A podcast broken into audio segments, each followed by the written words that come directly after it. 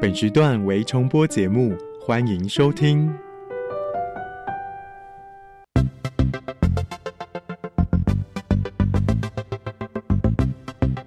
新科技大未来，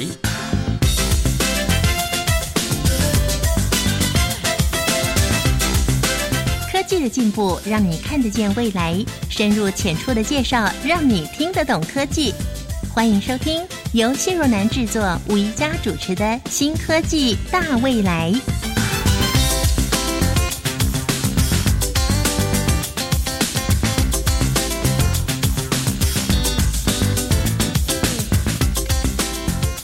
欢迎朋友们，星期三的中午十一点零五分到十二点钟，锁定教育广播电台《新科技大未来》节目。您知道每一年？在法国巴黎，甚至欧美先进国家呢，都会举办一些大型的服装展或是走秀，这是非常吸睛的。但是呢，这跟一般人距离稍微遥远了一些。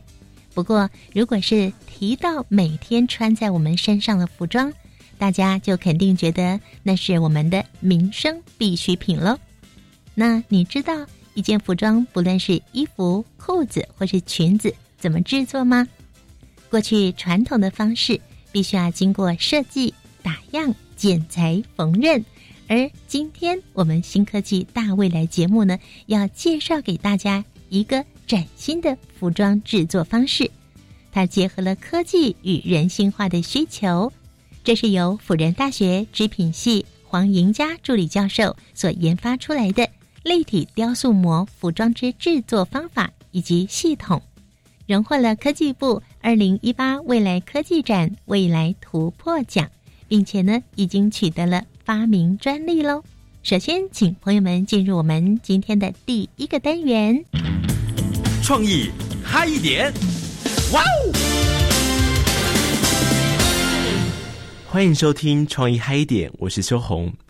在台湾，平均每一千两百六十三个新生儿当中，就有一个糖宝宝。唐氏症患者大多因为染色体异常，使得他们有着比较特殊的外表特征，身材可能比较矮小，或是发展迟缓。糖宝宝的肌肉张力通常比较低，在进行运动休闲活动时，容易感到疲累或是不舒服。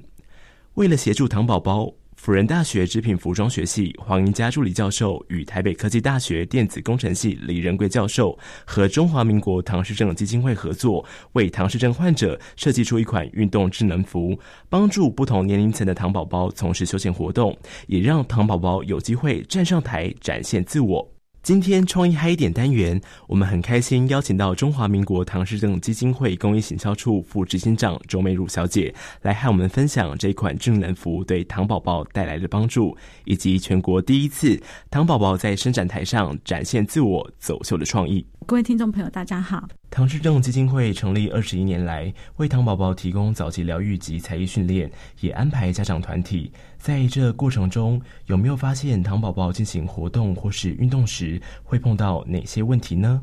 嗯，他们比较不适合太刺激的运动，哈，是，就说有超过他们的身体负荷的运动，一般我们比较少让他们做。可是，一般适度运动对他们来说是有必要的，因为糖宝宝他们大部分身材都比较较小，或者是有的比较会体重会过重，嗯，那过重会影响到他们的健康。比如说，会伴随一些糖尿病或者是高血压，我们希望透过饮食、运动双管齐下，帮他们在生活当中可以获得更好的一些照顾。那糖宝宝其实来说，最好的运动其实像跳舞、跳舞，或者是打太鼓、吹陶笛，对他们来说其实非常好。那还有像一般简单的啊，不要超过他们负荷的运动，其实我们都会鼓励他们要多尝试，倒是没有特别去限制。在去年，你们为糖宝宝举办一场走秀活动，这应该是有史以来的第一次，请谈谈怎么会有这样的构想？好，因为在每年的三月二十一号是叫做国际唐氏症日，嗯，因为三二一它的由来就是我们刚刚说的第二十一对染色体多了一条，所以叫三二一。那在这一天呢？呃三二一这一天，或者在稍早前，在全世界大概有将近三十五个国家，他们会办各种不同的活动，是有的会办彩街，有的可能是办路跑，那有的可能就是办一些呃不同的活动来庆祝三二一。那在台湾，我们已经连续很多年都办个呃不同的，我们有办过路跑啊，有办过健走，还有办过一些音乐会的活动。那去年是刚好接近满二十周年，周年我们就在想。怎么样可以结合三二一这样一个节庆哈，让孩子们来个不一样的？我们想要玩一点不一样，我们叫做玩。后来我们就想说，结合二十周年，我们也想要做一个感恩跟回馈，感恩这二十年来社会大众跟企业陪着我们这样走过来。那我们也很想要感恩当初的创办者，到现在的陪着我们一起走来的这些辛苦陪伴的这一段的一些糖宝宝也好。那所以我们就是透过二十周年，我们想要发想，诶，在台湾还没有人办过否糖宝宝的一个走秀活动。那这个整个创意，我是从看了那个国外的那个时装秀，嗯就想到说，诶，我怎么样可以把它套在我们的孩子的身上？诶，就这样一个灵感一来的时候提出来说，诶，大家既然可以认同这样子一个活动，我们就可以做办理。那我们当初在找的时候，其实我们想要把它呃弄成像我们一般在台湾的一些经纪公司，他们在选择那个一些模特儿的时候的那个嗯从选拔到海选，然后到就是大家比才艺的时候，我们把那个过程真的是是完成是就是一串的整个对整个过程，我们就是仿这套模式在做，嗯而且我们找了台湾最有名的一家经纪公司，专门办模模特训练经纪公司来担任我们的秀导，嗯。还有帮我们做选拔之类的哈。我们从五十几位报名里面，我们选出来了十四位，这十四位我们有分成三组三个年龄层，一个叫做小小堂，另外一个叫做青年堂，然后另外再一个老的叫做是老堂，就是年纪比较大的。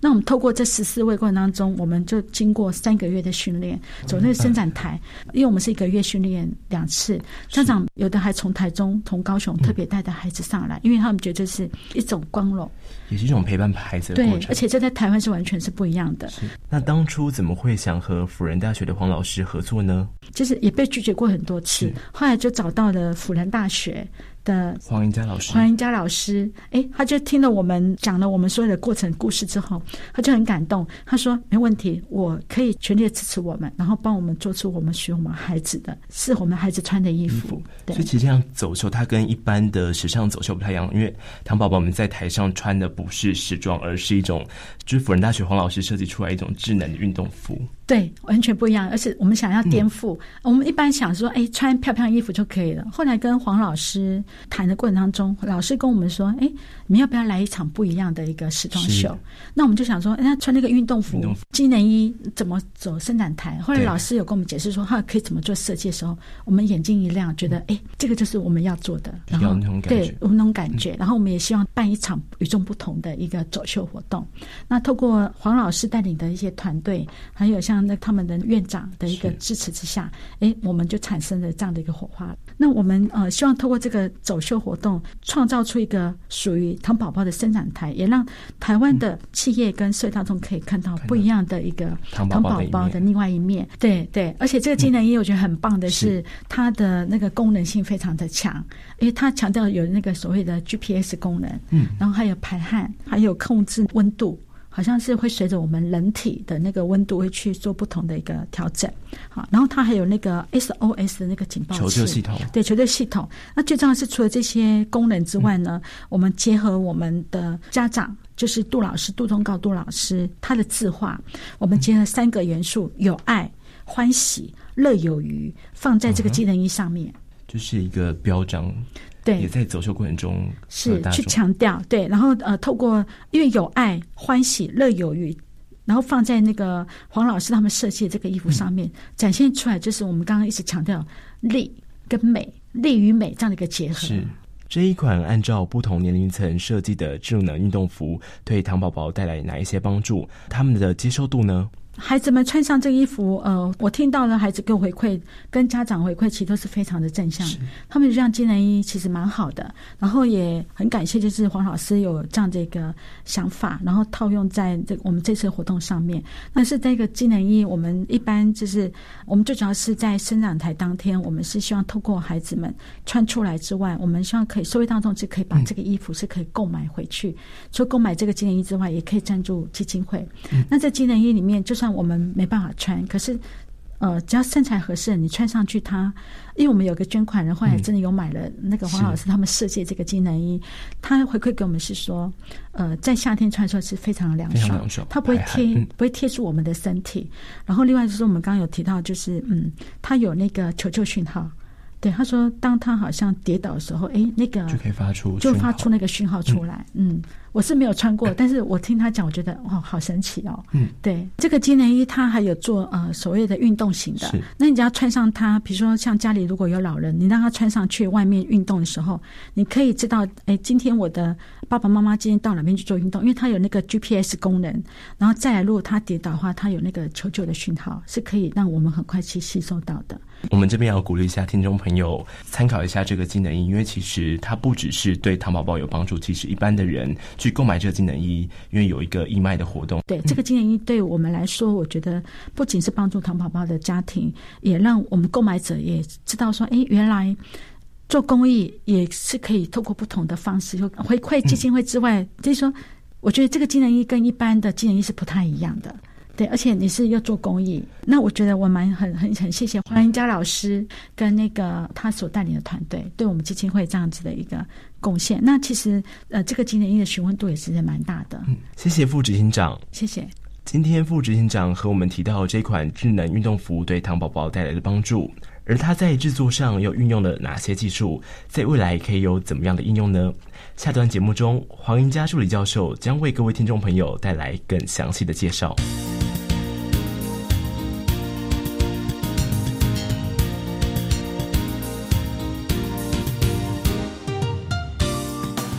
哇，这么棒的发明，一开始就从全国大专校院将近四百件的报名技术作品中脱颖而出，真的非常具有突破性跟前瞻性。福大织品系的黄云佳助理教授这项发明专利 Number 一六二一四零五立体雕塑膜服装之制作方法及其系统，究竟运用了什么样的科技呢？除了这次参展。为了唐氏症患者设计的运动休闲服装之外，未来还有什么样的发展呢？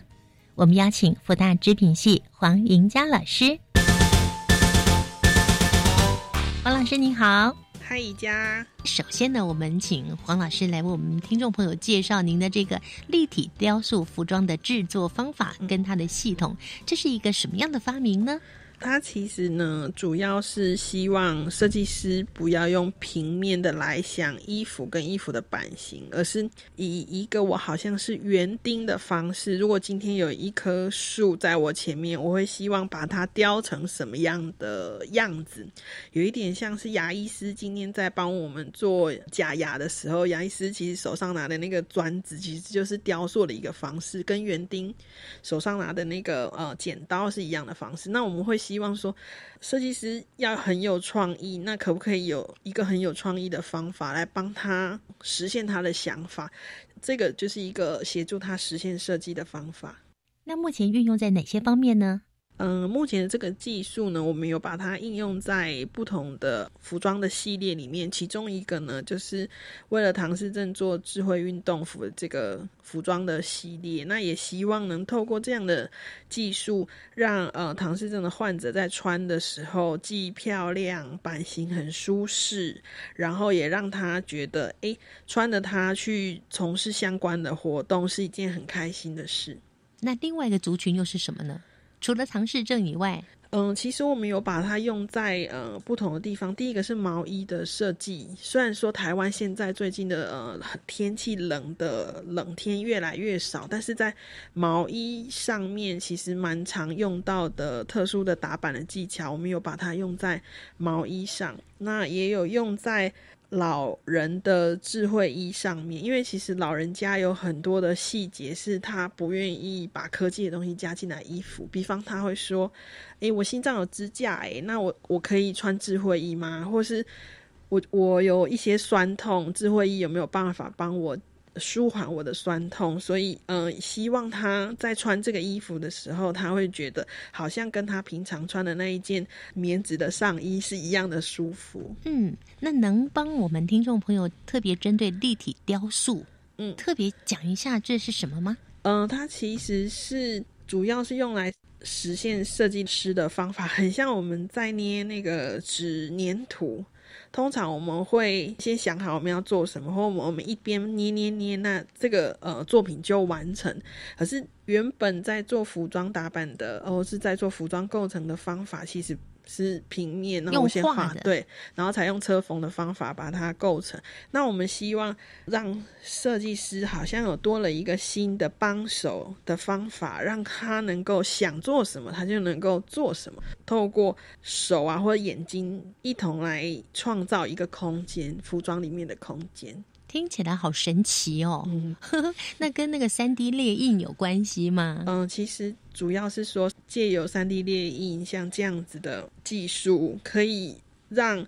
设计师在做比较小比例尺，比方说公仔大小的服装的模型的时候，他也不用太担心。他可能今天我是设计团队在台湾，可是我今天的客人可能是在美国，那就让美国的客人拿这个东西去三 D 电影咖啡厅。另一个，你就会发现哦，原来这跟我在台湾的设计师画的东西是一样，所以它可以减少在传递上的时间跟金钱。嗯，所以老师的这项发明哦，已经申请专利了。它是立体雕塑服装的制作方法跟它的系统。老师刚刚有讲到几个比较专业的名词啊，什么打样啊那些的哈，那那是指什么呢？嗯，其实我们在呃把衣服这个产品卖到客人的手上之前，我们都会来来回回的去确认。在英文它叫 sample，如果是日文它可能叫三不鲁，有一点像是我们如何先做一个东西来看看它是不是符合我我们对产品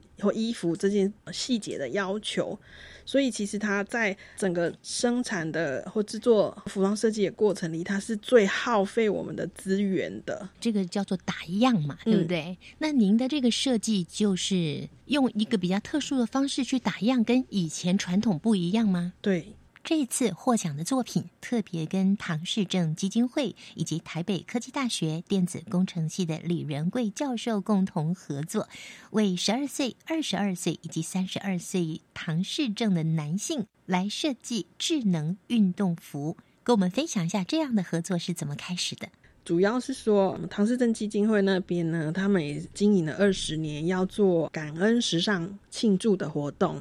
然后我觉得，哎，很有意义，能够帮助罕见疾病的患者，尤其像唐氏症的患者，有有一些机会可以帮助他们，我觉得蛮好的。在另外一件事情是，刚好也认识了李仁贵老师。才想说，诶，如果我能够透过这个方式来做一个适合唐氏症穿的智慧衣，不知道它会长什么样子。因为目前在全世界的文献上都还找不到专门为了唐氏症患者去做智慧衣的这件事，所以我才突发奇想提出了这个，把他们两个单位都吓坏了。哦，这是历史的第一耶。嗯，我觉得，嗯，应该说大家不觉得好像呃某一。个族群，我们需要特别为了他们做些什么？可是去了解之后才发现，其实我觉得也鼓励大家可以多多给像这样子的基金会一些支持，因为我发现，其实像唐氏症基金会这么知名的单位了，他们为唐氏症患者做了这么多事，但他们在很多的经营、跟募款、跟资源上。相较我们一般人还是很缺乏，所以其实我觉得可以把设计的能力为了这群人，让他们的生活过得很好。我反而觉得，诶，我父母过去二十年投资我的，好像还蛮蛮对社会有一些帮助的。这样子，将您的所学不仅是贡献在教学上，嗯，也贡献给在社会需要的人。是。嗯你刚提到说，一般人不会想到说给这些特殊族群的人设计嗯。什么衣服啊，什么他的专用品呐、嗯。但是呢，您却为了唐氏症的不同年龄层，像十二岁、二十二岁跟三十二岁的男性，特别是男性哦，设计运动服装。我很好奇，为什么挑这三个年龄层呢？嗯，其实刚也是刚好的机会，因为呃，我们在为他呃为我们的衣服找到使用者的时候，有请唐氏症基金会协助我们去找适当的人选。刚好他们在这个感恩庆祝的活动里面呢，有三位在台上表现的很好的使用者是这三个年纪，那所以才想说，呃，当时伊林也愿意，伊林的模特公司也愿意请那个钱帅军跟另外一位一同来走秀，所以希望说模特他们不是只有很美而已，其实他们也是为了这个活动付出很多。那这三位刚好有受到了伊呃伊犁模特儿公司的训练，在台上走秀，所以我想说，诶，何不借力使力，就以他们三个的生活的需要作为设计的对象，因为十二岁大概就是一个比较大的小朋友，嗯可是到了三十二岁，其实我们会给他一个小的词句叫老唐，就是年纪比较长的唐氏症的患者。那他面临到就是他三十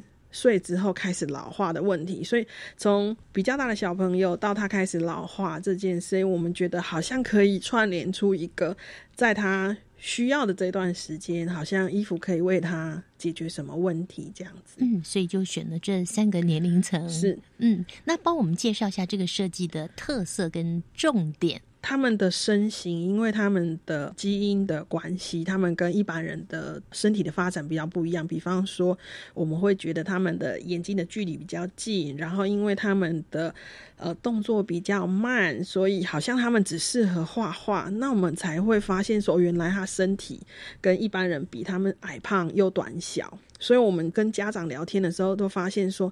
他要找一件适合的运动服很困难，因为比较矮胖。穿得下的都很长，家长只能后续加工比较长的剪剪掉，嗯。看起来他们都不是那么的体面，所以我就想，那换一个方式好的，让他们很体面。再来是他们其实很会画画，可是，在手指上没有那么巧，或是在身体上跟一般的小同年龄的小朋友比，大概至少学龄大概慢了三到五年，嗯，这样子，所以也让他容易操作这件事情。所以容易操作，我们就去观察他呃行行动上，发现说原来在前面的肢体核心躯干的部分，这个尤其在腰围的附近是他们容易摸得到的。那他摸得到，他还会有安全感，不会一天到晚觉得好像这个东西背在后面，觉得嗯好像等一下就要掉了这样子。那再回去看，也是从他的生活的活动的形态，比如说他们会走路，嗯、有一些简单的运动，那来看说哦，原来让舒服让他穿得住这件事情，其实才是服装对于唐氏症患者最大的考验，因为他会觉得，就像他们跟长者或是跟小朋友的感受很像，嗯，他们不喜欢太紧，也不喜欢嗯，最好很松很舒服，然后。嗯，也很怕热，因为比较胖，体温就比较高，所以我们后来想了一个方法，如何能够让他穿得住、穿得久，他穿得很开心。就是这个产品、这个服装必须要有机能的材料，它可能吸湿排汗，然后它在很多的地方是很透气的。那从款式上来看，让他穿出门的时候，是爸妈有办法带着他。出得了厅堂，那在整个控制的界面上，或是在穿着的件数上，也是要很简单、很好穿，所以才从这个方式去调整衣服的款式，然后还有调整衣服的细节。所以是针对运动所设计的运动服装。是我们有跟家长聊嘛，他们最大的问题就是怎么办？他们每过一个年，至少胖五到十公斤，每年这样胖下去，家长都很担心，因为他先天的身体的构造就跟一般人不一样。当肥胖又来的时候，他有很多相关的并发症，所以我们才回去检视说，如果今天这件衣服有办法让我们知道他今天的活动量，甚至医他的医师也或是他的医疗团队会给我们一个处方。假设他一天要走一一万步好了，他今天只有走到了九千步，那我们就知道说，接下来他还有两个小时之间，我们可以跟他一起出门去散步，达到他的呃每一日的活动的处方。如果是像这样子。嗯，要控制他的体重，不是叫他不要吃，而是告诉他，嗯，要懂得选择吃，然后他也要知道，嗯，运动怎么样不会，他好像。运动了一天之后，一整个月都不运动了，因为很酸。而是让他每一天去接受，原来活动量这件事情是要跟他长期相处的，所以才会透过的这个方式想说，哦，原来衣服不是一件就是只有嗯能够保暖穿的出门，而是今天衣服好像可以赋予它一些功用在上面。听起来黄英江老师所设计的就是机能智慧衣。下个阶段呢，我们就请黄老师给我们好好的来介绍他所设计的这一系列机能智慧衣喽。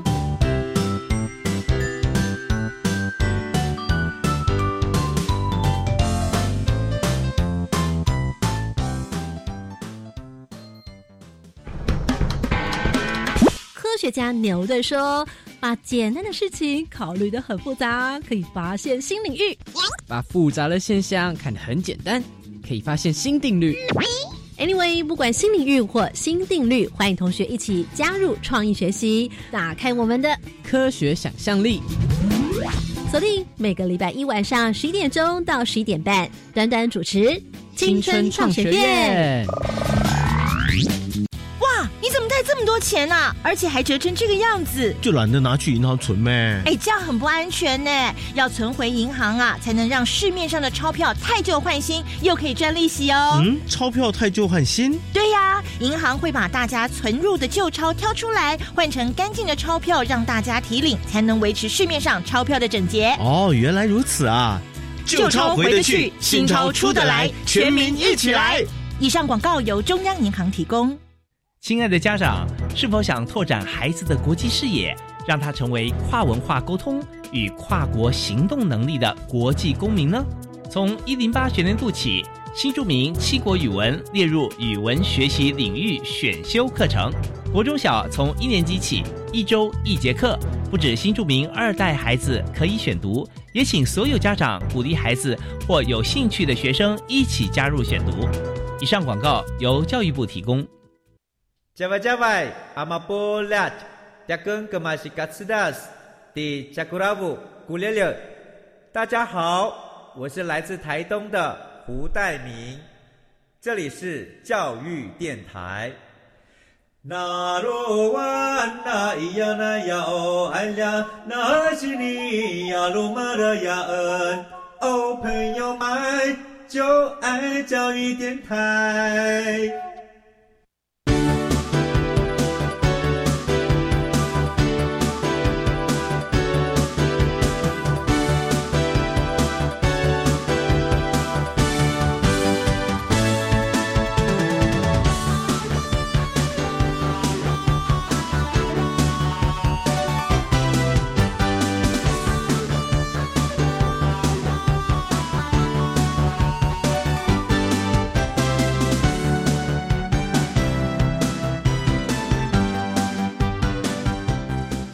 今天我给各位介绍的是荣获二零一八未来科技突破奖的立体雕塑服装的制作方法跟系统，邀请到这位发明人，辅仁大学织品服装学系黄莹佳助理教授。这次获奖的作品特别跟唐氏症基金会以及台北科技大学电子工程系的李仁贵教授共同合作，为十二岁、二十二岁以及三十二岁唐氏症的男性来设计智能运动服。我们先从十二岁的这个小朋友上衣，呃，我觉得很特别哦。如果听众朋友可以上网的话，应该也可以看得到哈。他的上衣有个特别的设计，它的拉链不是直直拉上来，是有点弧度的拉上来。那这个设计的特别点是为了什么呢？这个拉链其实它主要想要克服一件事情，就是大家都会觉得智慧衣就是很丑、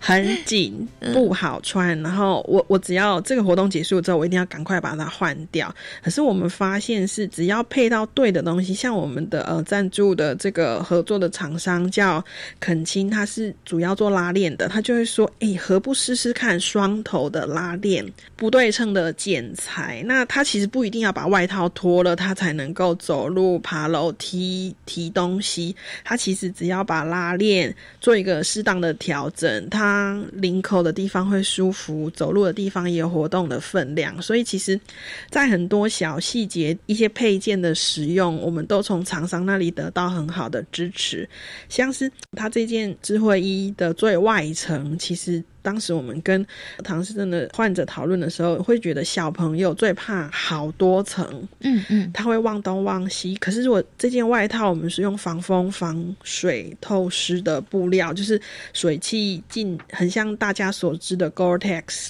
嗯 o t x 是一个知名的名牌，对，它就是一个防水的薄膜。那我们也用类似像这样的材质，是台湾的厂商开发出来很好的材质，然后让它是一个风衣可以兼雨衣。可是它在很多的细节上会让我们觉得，哇，原来唐诗镇的小朋友出门也可以穿的很潮、很漂亮，甚至我们从背影看根本看不出来，原来他是个唐诗症的患者。嗯，就非常亮眼。是。是，嗯，那您说这里面有机能，包括什么样的机能呢？除了您刚讲是呃这个布料的特殊点，让人穿的舒服，是，嗯，可以防风防雨，还可以排汗，是，嗯，应该说它。水汽不会积在里面，那它在最内层靠近它皮肤的时候，我们选用也是台湾的纺织公司非常好、很亲肤的高弹性的布料，所以它在整个版型上面是提升了它合身度。在另外一件事情是，我们在设计的时候也有把人体地图 （body mapping） 的概念放在里面，所以我们会先看人流汗最多的地方，比方说是腋下，然后胸部。中间跟胃的这个地方是上半身流汗非常多的，还有后背的地方。嗯，那要让这些地方透气，我们就帮他开了很多小小的气孔，我们用镭射切割的方式，我们。加了很多呃网布的，一个洞一个洞这样子，嗯，但是这些洞是开在有意义的地方，嗯嗯，不是整件，不是整件。像 polo 衫的话，它是整件都有，好像一个小洞一个小洞，是，所以就是我们让这个衣服是有功能的，然后再让它很多地方是它可以按照它的需要来调节，比方说雨衣，它如果今天是。跟下比较大的雨的时候，它可以调节这个袖子的长度。如果说呃今天的雨，或是今天他穿的只是防风的用途的时候，他就可以收到一个他觉得他适合的宽度这样子。嗯，哇，这是上衣，那还有一个是裤头上。我发现他的裤头上有一个，我用目视的，好像是五到八公分的装置。嗯嗯，那是做什么用的呢？这个东西呢，结构上它叫做控制器，那它其实里面放了很多的元件，包含蓝牙。这个东西可以跟手机连接，它使用手机的行动电源其实就可以了。它可以用手机来操控，如果它没有带手机也没关系，它可以直接按这个按钮。通常在比较极端的天气，像是现在天气很冷的时候，我们就会。他有时候手脚会很冰，我们有放小电毯的，像这样的加热片放在后腰的地方，也是让他身体加强他的保暖。有一点像是说，以前我们要背着电毯，然后只能在插头的附近，可是他今天可以带一个小电毯跟随他出门活动。那这里面我们也装了回报他安全的东西，比方说是 GPS 定位，因为家长比较担心的是他走丢了。对。或是他今天自己在家，或者在家里的附近是不是安全？然后，嗯，第二件事情是我们也有放计步的这个功能，所以我们可以粗略大概了解他今天走了多少路，然后他有相对多少的卡路里。嗯嗯。那他如果遇到紧急的困难，在有电的状况下，他只要长按十秒，我们先设定好发简讯的这个，他就会发到父母或是发到照护者的手机里面，也是提供给他一个，就是如果他有遇到什么困难，他旁边没有办法有人照护他或关照他的时候，当做是求救的一个工具。哇，听起来真的是好贴心哦，好人性的设计哦。是的，是那像是如果嗯，他想要按那个按钮或什么，是直接通知到家长吗？嗯，其实他可以设定要收这个简讯的呃对象是是谁。那这个部分的专业好像就不属于您了，嗯就是要仰仗台北科技大学电子工程系的李仁贵教授喽。是李老师也提供给我们很多技术相关的资源，尤其是在我们学服装，就有我们处理了很多载体，服装是个载体这件事。那也有仰赖是李老师他有这样的开发，我们才有办法把这样的模组放进来，那让衣服的这个东西产品提升它的价值，也可以解决使用者的问题。嗯，那那个装置小小的，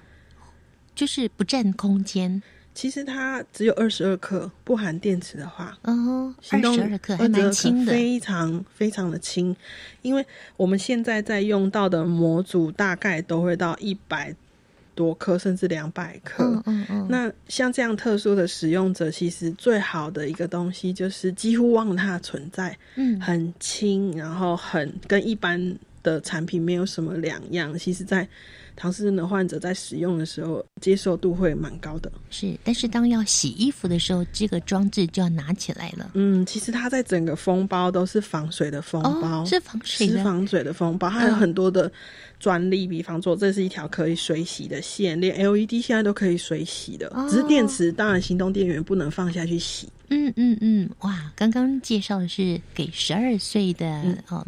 男同学、男同学、男学生啊、呃男孩子们他们的这个上衣跟他的裤子的设计。我刚刚只是讲到裤头上的这个特别装置啊、那它在整个裤身上有没有什么特别设计呢？嗯，其实因为他的身体比较短小，我们知道说胖到一定的程度的时候，大腿的嗯根部其实都会互相的摩擦，所以我们在选择版型跟呃抗摩擦的材料的时候，希望能够让这一件裤子陪它再久一点。嗯，所以呃有选择抗呃耐磨的针织的布料，然后在版型上也会让它在裤裆的地方是有比较好的分量，活动的分量是够的。所以像其实他们穿这件，如果是去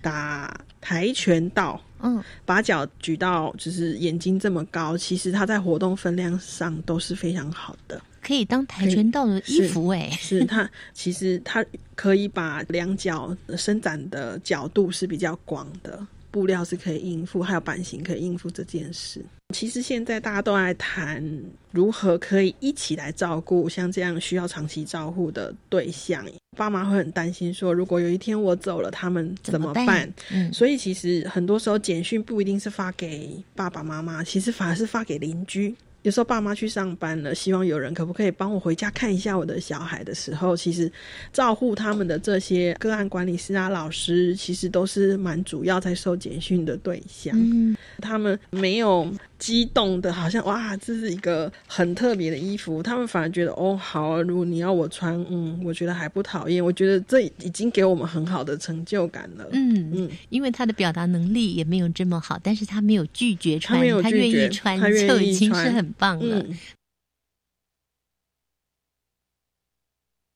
黄老师已经帮我们介绍的这项发明哦，运用在十二岁的唐氏症的孩子身上，有符合二十二岁跟三十二岁的嘛？我们会希望主要是在做呃生活自理的训练，因为他们离开了呃一般特殊教育的学校之后呢，其实他们会面临到就是他接下来的职业生涯或他的他有没有呃生活的工作或有没有地方可以去，所以其实训练他们把前面生活自理，比如说洗衣的能力啊，或是说穿衣的能力，他有办法自理他的生活。其实他对于他接下来衔接后面的工作跟生活的品质，都会是维持在一个比较好的水准。老师为什么这个比较特别哦？就是上衣，然后短裤，还有一件类似单车的紧身裤。嗯，因为其实我觉得，呃，当他开始身体不是瘦的时候，就会希望男生最怕一件事情就是烧裆。当他呃属膝部有摩擦，他不舒服的时候，他就不愿意动。那天气热，如果没有一个好的包覆，也皮肤也很容易有一些疹子，或是说不够透气、不够卫生，或是有一些臭味。一些以后有一些正式的场合，反而我们都会忽略，就会觉得啊，那你在家就好，你不要参加。嗯，所以我觉得透过像这样子的方式，让他身体有一个不要加压，但是我给你一个比较好的包袱，也让你一直都是维持整洁、干净、体面的。其实我觉得有助于他们在人际关系或者跟家里的互动的正向的发展。嗯，那老师那个紧身裤的部分呢、嗯，哦，我以前还没有穿过单车紧身裤，我会觉得那个束缚感很重。但实际上呢，要怎么样可以让它的束缚感是让人感觉是舒服的呢？嗯，其实，嗯，因为它的身形比较圆润，所以其实减少在腰围的地方加压。像我们的这样的渐进式的加压，主要是因为它如果都是同一个身体的姿势，其实它很容易血液状况没有流得很好。所以如果是像我们这一件呃紧身裤，就是让它脚踝的压力比较大。嗯，那渐渐靠近身体的中心跟躯干跟腰围的地方的压力渐渐变小，甚至是很舒服的。所以他在穿的时候，他比较不会有呃静脉曲张或手脚冰冷的，因为他血液从下面回流，等于我在。脚踝的地方帮他加了一个帮谱，那他在静脉的血液回流的状况就会比一般的运动裤或是松松的牛仔裤，它穿起来就是身体的嗯回流的状况比较好，身体比较不会肿胀。嗯，老师，你刚刚讲说在脚踝的地方装帮谱。是什么意思啊？其实就是呃，因为呃服装的压力比较大，所以会让积在呃脚啊或脚踝、小腿这里的呃血液。嗯，回流到心脏的速度变快，嗯，所以呃，通常我们说我们久站之后呢，脚会变肿，或是穿靴子的时候会脱不下来，就是这个原因。因为呃，静脉回流的血液都积在呃末梢神经离比较远的地方，所以也就是说，如果我们鼓励他们可以呃有穿一个比较有功能的紧身衣，嗯，其实会让他在运动跟活动的时候。呃，身体也是比较舒服的。每一天不一定要泡热水澡，可是它可以等同有热水澡的功效。哇，嗯、哦，不不是只有唐氏症的人需要这样的衣服，我觉得所有的人都需要这样的衣服。哎，哦，好，那我们来看看三十二岁男性穿着的、嗯、这个，看起来是灰黑色搭配的运动外套。那好像这个运动裤呢，嗯、我觉得设计的很特别。嗯，它像运动裤，也像。西装裤哎，老师，这是您特别设计的吗？是我我们会希望说，呃，因为他三十岁之后就跟爸妈一同开始老化，所以呃，老人家长辈会有的问题，呃，唐氏症的三十岁以上的男性都会有，比方说身体的灵活度越来越没有那么好，但我会鼓励家长们，如果有出门去运动的时候，不妨也带着这些唐氏症的，你要叫他唐宝宝也好，或唐氏症的患者也好。嗯、像很多的家长，其实他们有很多运动的，比方说出国去打高尔夫球啦，或是去哪里运动。我觉得唐氏症患者很体面也是很重要。可是如果就是天气比较热的时候，他其实有一个背心能够让他穿着。那如果热的时候有可以呃多层次的可以这样穿。呃，会让他在呃参与这些运动的时候，像是有防晒的功能。我觉得他们在参与运动跟家庭的生活都会有比较好的意愿。那另外一件事情就是，通常我们会觉得他不体面，或是嗯不适合出门。他可能是因为爸妈没空帮他烫，或是他没有没有能力去整理他的衣服，所以让他是一个正式的样子，但是是一个抗皱防皱的材。嗯，材料布料这件事情是我们为了这个特别去帮他设想，让他很容易整理，容易张罗、容易穿着这件衣服。穿起来也很里面，是就是比较挺，然后它是一个有领子、有袖子，是我们一觉得哎，好像是现在就是大家哎，对于高尔夫球这件事情是很高尚的、时尚的这个运动，他们也能够一同参与。我们昨天介绍十二岁的小朋友穿的衣服，跟今天二十二岁跟三十二岁男性穿的运动衣啊，他们其实都有一个特殊的设计，这个装置呢就可以去使用。蓝牙连接手机的部分吗？对，这个也是我们目前把新的科技加进来。其实现在很多家电它都可以用手机远端的操控，你还人还没到家，你的电锅或是你的冷气已经在煮了，在运作了。那我们也希望把物联网，衣服也是物联网的一个部分，它也可以透过手机的方式来操控。所以在这个模组里面，服装穿戴式的这个模组有一个保温小电毯的功用，那它其实也可以透过手机的方式来操控它。所以三套都有，三个年龄层都有。都有。哦，除了手机操控可以让身体的那个小电毯变暖之外，它也可以有。呃，它还有呃计步啊，然后它也有呃算卡路里，有 GPS 跟呃紧急求救发布讯号的这样的功能。哇，真的是智慧衣耶！好，那其实这三种不同年龄层的服装设计呢，我感觉是非常讲究美感的。是啊，好像都觉得设计的像大师挥毫的图样哎。是，嗯，帮我们介绍一下这三种不同年龄层有三个不同的图案嘛？是，嗯。这三个图案呢，我们希望就是在年纪比较小的时候，就像十二岁的时候，他是每天都过得很喜乐。那当他到了二十几岁的时候，他是很知足的。然后到了三十几岁，他渐渐的进入了老年的生活，他是。绰绰有余的，所以我们特别找到了二十多年前杜忠告书法家，他在为了唐氏症基金会要筹第一桶金成立基金会的时候，他是自愿出来卖了他书法的墨宝，然后帮基金会筹到了这个钱，所以我们找了这三个。特殊的书法的图腾，让它是很自然的出现在衣服上面，所以我们有让它是出现用反光贴合的方式，就是增加它夜晚活动的时候穿这件衣服，如果有车灯照到它们，这个图案就会发亮，那就会知道说哦，前面不是黑黑的东西，而是它是有一个人形出现，好特别，它会发亮哎，是的。那它为什么会发亮呢？其实它在材料上面这个涂层，它加了很多碎的玻璃，可是它是非常非常细的碎玻璃混在这个浆料里面，所以我们让它粘在衣服上的时候有这样的功效，它看起来会是一个银色的反光。嗯，那老师洗一洗，它不就会掉了吗？现在的技术，台湾的厂商真的非常厉害，台湾在做这些服装的布料上面都有非常好的固色跟水洗的。牢度，嗯，我不知道连玻璃都可以拿来 用在服装上，哎，是的。对，所以其实透过像这样，我们整合新北地区主料布料嘛，然后辅料还有相关的这些原件的厂商，其实我觉得整个新北市就是一个很好的宝库。嗯，所以运用在十二岁的男童的运动衣上面，它是一个“爱”字，是。嗯，那二十二岁呢是“喜”字，三十二岁呢是“年年有余”的“有余”两个字，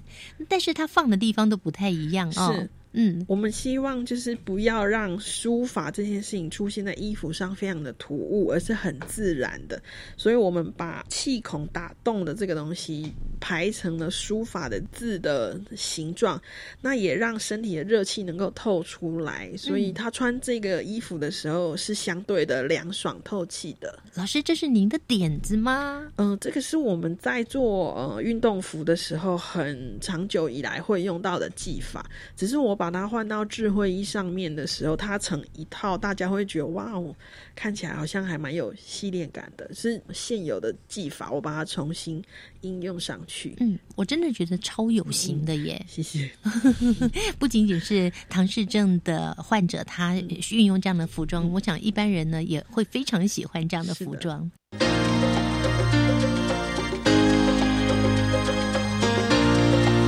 科技好生活。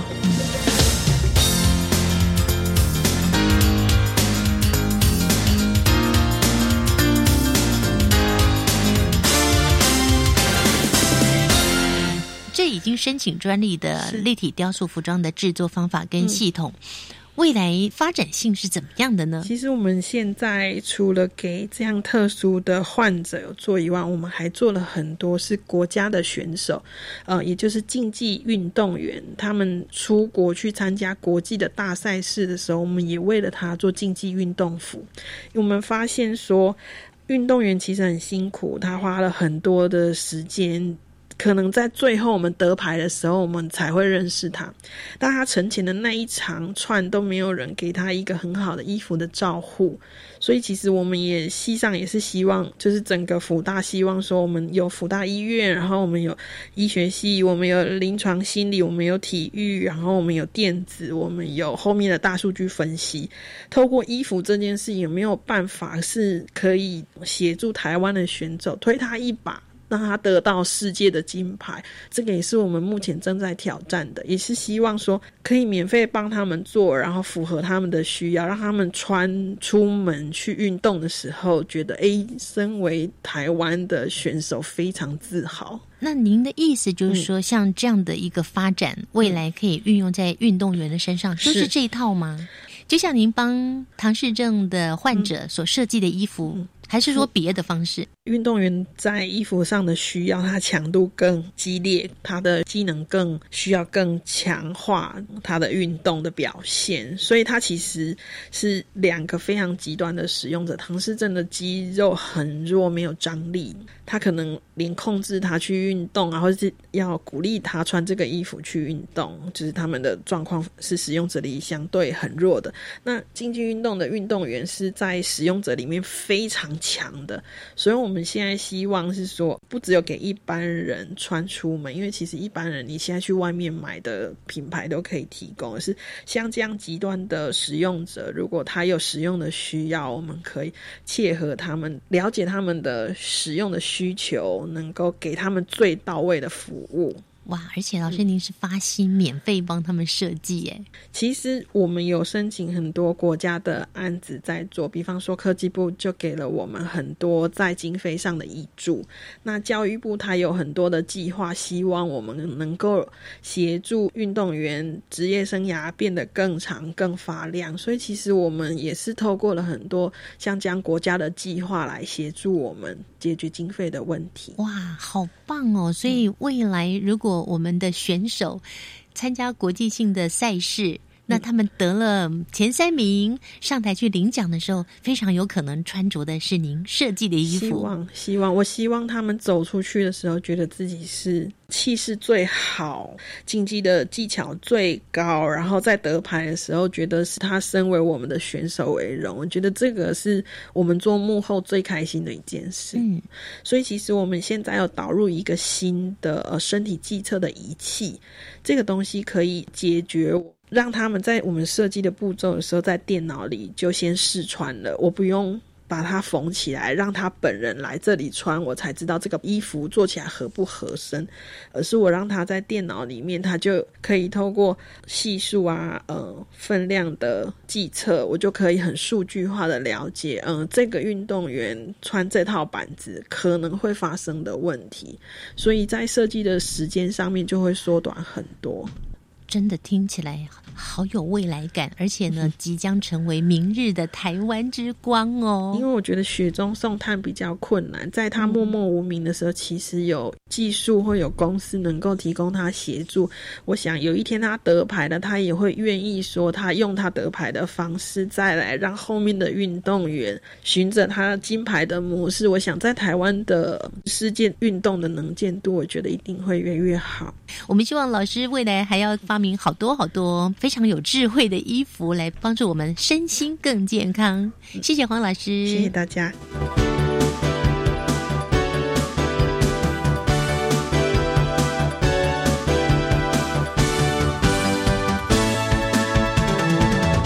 这次黄英佳老师在未来科技展所展出的跨领域穿戴服饰，是以提升唐氏症使用者生活品质作为出发。结合了电子模组的新科技技术，像是蓝牙和手机应用程式连接，置入温度控制器、GPS 定位检测，还有跌倒紧急讯号发布、SOS 警报和计步器等，辅助糖宝宝生活自理训练和协助照护者监控，并且呢，透过了建筑模型三度空间的思维，发展出立体服装版型打版，减轻智慧穿戴服饰的重量，舒适贴身。未来辅仁大学织品服装学院将持续整合发展跨领域专业。特别是针对运动选手量身定制服装，让台湾选手穿着合身，并且提升机能的运动服，体面的站上国际舞台。甚至呢，透过大数据与创新设计，来协助台湾传统的纺织产业转型，让未来生活更加美好。今天新科技大未来节目结束前，我们来听听下一周要上场的由教育部所推动的终身学习圈其中的科技圈的介绍。教育部他把志同道合、推动社教工作相同的圈在一起，最希望的就是说，还是要有一个跨界的合作。本来就是可能科普圈只做这个圈子的事情，未来科普圈跟艺术圈、跟阅读圈、媒体素养学习圈，除了大家在推动自己的科普教育的时候，是不是也可以跨界的合作？